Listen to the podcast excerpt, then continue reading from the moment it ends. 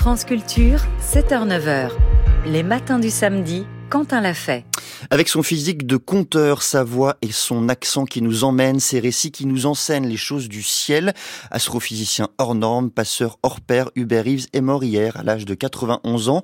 Pour mesurer ce qu'il a porté, ce qu'il nous a apporté, discussion ce matin avec Étienne Klein. Bonjour Étienne. Bonjour. Vous êtes physicien, producteur à France Culture de la conversation scientifique. Et pour commencer cette discussion avec vous, on va écouter, entendre la voix du Reeves. Un des domaines qui s'ouvre à nous maintenant et que je trouve particulièrement fascinant, c'est le domaine des premières galaxies. C'est-à-dire ce qui s'est passé au tout début. Maintenant, avec les instruments, nous pouvons aller de plus en plus tôt dans le passé. Nous n'arrivons pas au Big Bang, mais nous avons maintenant des informations sur la formation des galaxies dans les premiers 100 millions d'années, 200-300 millions d'années. Ça, c'est la chose la plus fascinante.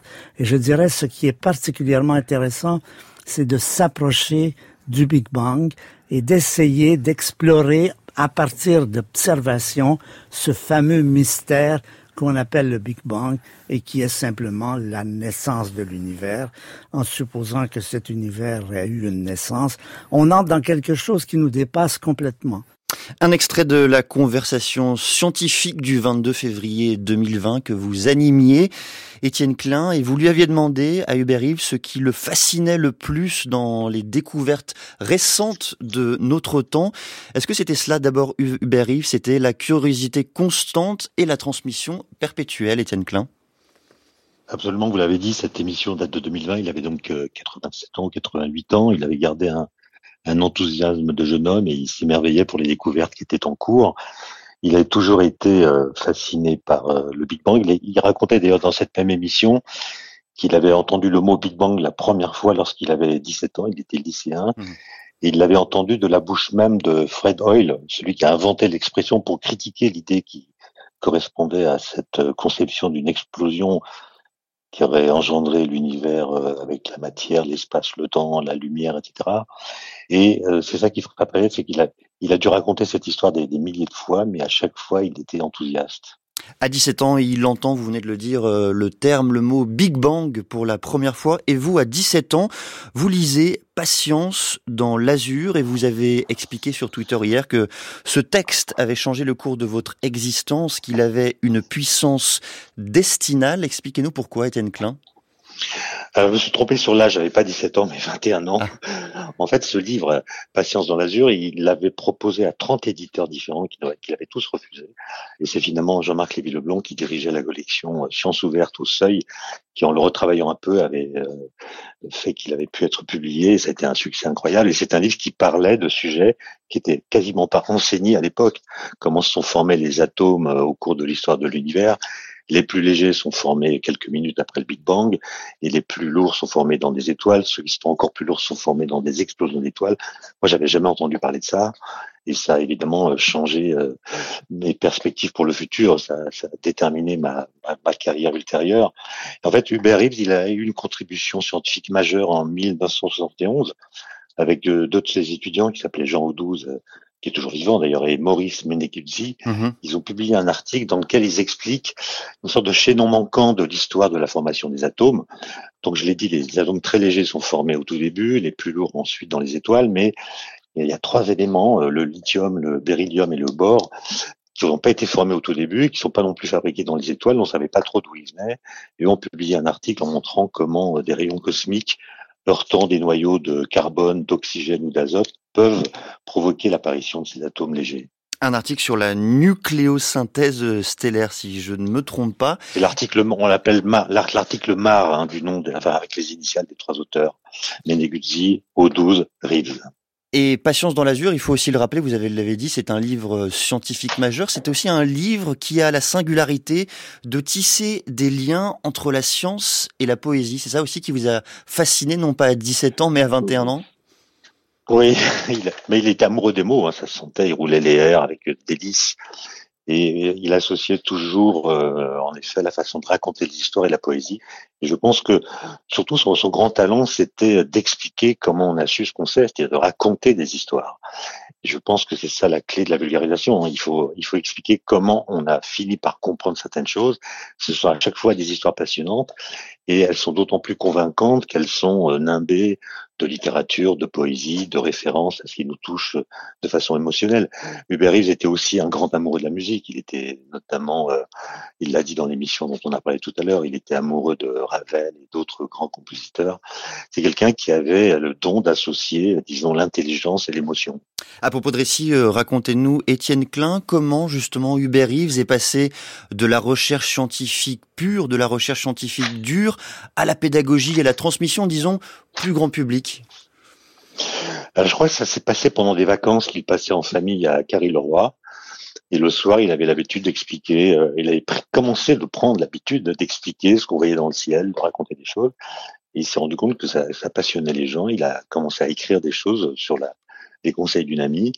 Et puis, il a fini par publier ce livre. Et là, ça l'a évidemment propulsé parce que l'éditeur, je crois, s'attendait à vendre quelques centaines quelques milliers hmm. d'exemplaires. Et puis, en réalité, ça a été un succès incroyable. Et il a été un peu débordé. Moi, j'ai eu la chance de le rencontrer assez vite. Je l'avais invité à l'école centrale donner une conférence euh, à mes étudiants. Euh, je crois que c'était en 1985 il avait fait un cours euh, absolument génial sur euh, la relativité générale, donc la théorie d'Einstein de la gravitation. C'est des choses qui étaient très peu enseignées, j'insiste là-dessus, et il apportait une fraîcheur, une, nouveauté, une intelligence dans la façon de parler des choses qui, je le disais, a, changé le destin de pas mal d'étudiants et qui, qui les a amenés donc à faire de l'astrophysique ou à s'intéresser plus généralement à la physique. Dans le journal Le Monde, Étienne Klein, l'astrophysicien Michel Cassé, qui fut l'un des thésards d'Hubert Reeves, raconte, je le cite, Hubert avait une façon très pénétrante de réfléchir aux choses du ciel. Il n'était pas sophistiqué, ce n'était pas un dandy, il allait vraiment droit au but, sans s'encombrer de fioritures. Fin de citation. C'était ça aussi, peut-être, le talent de son récit, le talent d'Hubert Reeves, c'était euh, d'aller droit au but, d'être dans l'immédiateté du récit. Oui, et puis de constamment installer un pont entre ce qui est conceptuel et ce qui est sensible. Et, ça, ça. Alors moi, j'ai jamais travaillé directement avec lui. Il est devenu un ami, mais j'ai jamais vraiment travaillé, avec lui, sauf pour euh, euh, des publications de textes, etc., de, vulgarisation. Mais en effet, il avait, cette façon de nous faire croire que les choses étaient simples, alors qu'en fait, en amont, il y avait un travail euh, assez compliqué parce que en fait, faire de la vulgarisation comme Uber ça consiste à ne pas simplifier les choses, mais au contraire à les clarifier. Et la clarification, ça demande un travail énorme, parce qu'il faut bien comprendre les choses pour être capable de les dire d'une façon claire.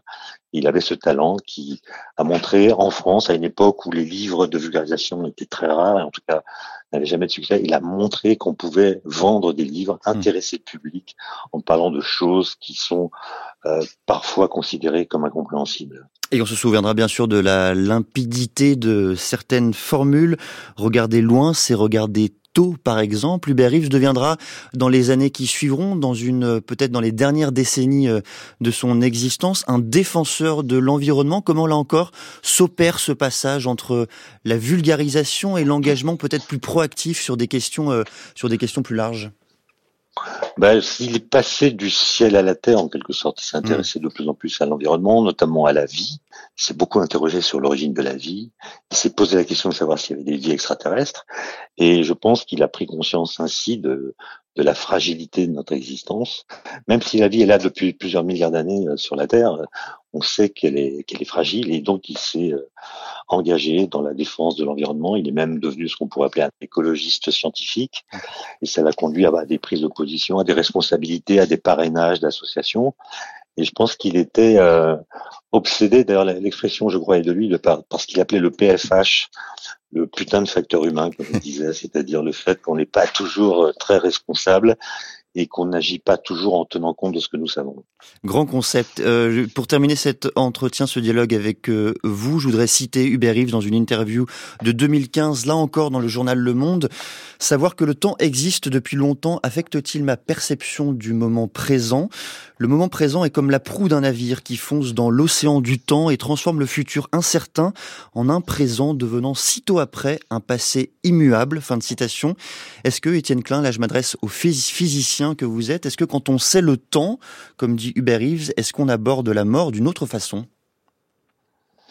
Ah, ça c'est une grosse question, mais euh, je crois que c'est une question qui reste reste personnelle. C'est-à-dire que le fait d'avoir beaucoup réfléchi sur le temps, d'avoir travaillé sur lui, ne résout pas forcément la question de la, mort. Je pense qu'il y, y, a quand même la question du futur qui continue d'être débattue.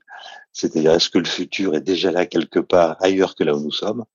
Ou est-ce que le futur, à l'heure où je vous parle, est dans une sorte de néant qui ne deviendra quelque chose que quand le présent l'aura atteint. Moi, j'ai pas la réponse à cette question. Il y a un débat d'ailleurs entre ceux qui défendent ce qu'on appelle la doctrine de l'univers bloc, l'idée que l'espace-temps est là de toute éternité et qu'on avance, nous, observateurs, dans, dans, l'espace-temps en suivant notre ligne d'univers et c'est notre passage notre dynamique dans l'espace-temps qui crée l'impression que nous avons que le temps passe. Et dans ce cas-là, bah, le futur est déjà là, ailleurs que là où nous sommes. Ou bien est-ce qu'il faut considérer le futur comme une espèce de, alors de trou noir, même si l'expression là est mal, choisie, euh, qu'il ne se réalisera finalement que lorsqu'on lorsque le passage du temps nous aura amené vers lui. La mort, c'est une, une, question que les physiciens n'ont pas encore résolue et je ne pense pas qu'ils le pourront. Hommage à Hubert Reeves, passeur des choses du cosmos, euh, décédé hier à l'âge de 91 ans. Merci beaucoup Étienne Klein. Je rappelle que vous êtes physicien, producteur à France Culture de la conversation scientifique et on recommande chaleureusement la réécoute de la conversation scientifique du 22 février 2020. Un dialogue entre vous et Hubert Reeves. Il est 7h17.